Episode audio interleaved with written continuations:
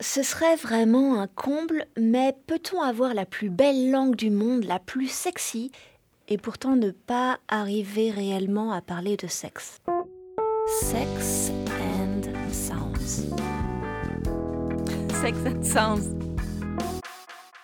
Est-ce que vous avez parfois du mal à vous exprimer parce que les mots ne viennent pas facilement ou parce qu'ils vous semblent carrément ridicules Et là, putain, sentir battre ses couilles contre ma chatte, j'ai tout lâché, lui pareil, et crac. Et vous avez déjà remarqué comme le sexe sonne mieux en anglais? C'est un gros cliché, mais c'est un tout petit peu vrai, non? Est-ce que ce serait peut-être une question de sonorité? Oui, risote Non, pas the, the, the La langue entre les dents, the Ouais, du coup, pas forcément. Notre attraction pour l'anglish relèverait plutôt d'un effet globish, l'effet langue étrangère. Je sais que c'est un peu contre-intuitif, mais quelque part, la langue, on préfère quand ce n'est pas la nôtre. Donc euh, la langue de bœuf, alors là il y en a deux, c'est pas tellement appétissant. Et même si on a toutes et tous, ou presque, appris l'anglais relativement tôt, même si on a été très exposé, ça n'est pas la langue maternelle. Du coup, il y a plein de micro-implications, de double sens, de connotations qu'on ne perçoit pas. Par exemple, la bite française évoque la bite d'amarrage des bateaux.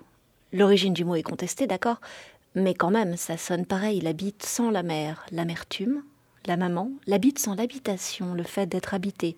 Alors que Dick, en anglais, soyons honnêtes, ça sent pas du tout Deauville. Les crevettes sont ici un petit peu plus dodues. D'ailleurs, outre le pénis, Dick désigne un détective privé, ou un enfoiré, enfin bref, un salaud, quoi. Et vous allez rétorquer, oui, mais on peut dire tête de nœud en français, ou gland, ou glandu. Sauf qu'un gland ou un nœud, c'est forestier. Ça sent la nature, voire la sauce chasseur, les champignons, les cèpes, les bolets. Les champignons, ça passe, mais j'espère que tu vois pas trop au moins. Euh, non, ça va. Par contre, euh, j'ai pas fini parce que la bite donc n'est pas la trique, la queue n'est pas le pénis. Ça veut dire la même chose, mais c'est grave différent en bouche. You, you speak English? Car notre langue est pleine de traumatismes enfouis, de névroses qu'on a mal intégrées. On a eu l'éducation, la transgression, les parents qui nous disaient de rester polis ou qu'il ne fallait pas parler de ces choses-là.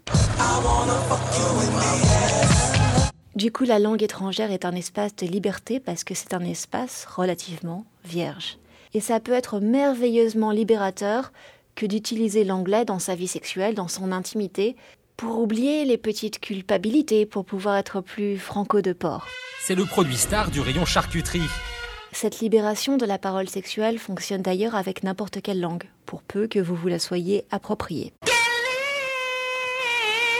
Même celles qui sont censées être tu l'amour. Ich werde dich immer lieben, aber du lernst mich gerade erst kennen. Ich bin ein Fremder für dich. Ich hoffe, dass ich dich eines Tages so lieben kann, wie du mich liebst. Alors oui, je sais, je donne toujours des exemples en allemand. C'est pas particulièrement pour vous contrarier, c'est juste que j'ai raté à l'école le cursus langues érotiques.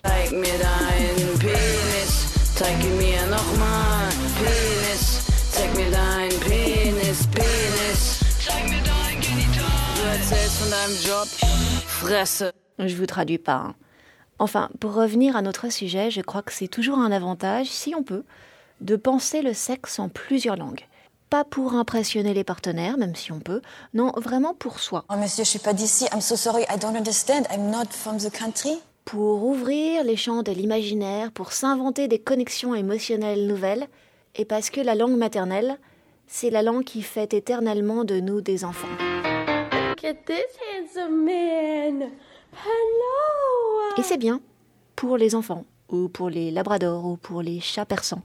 Arte Radio. Mais au lit, franchement, c'est pas toujours top. Point com.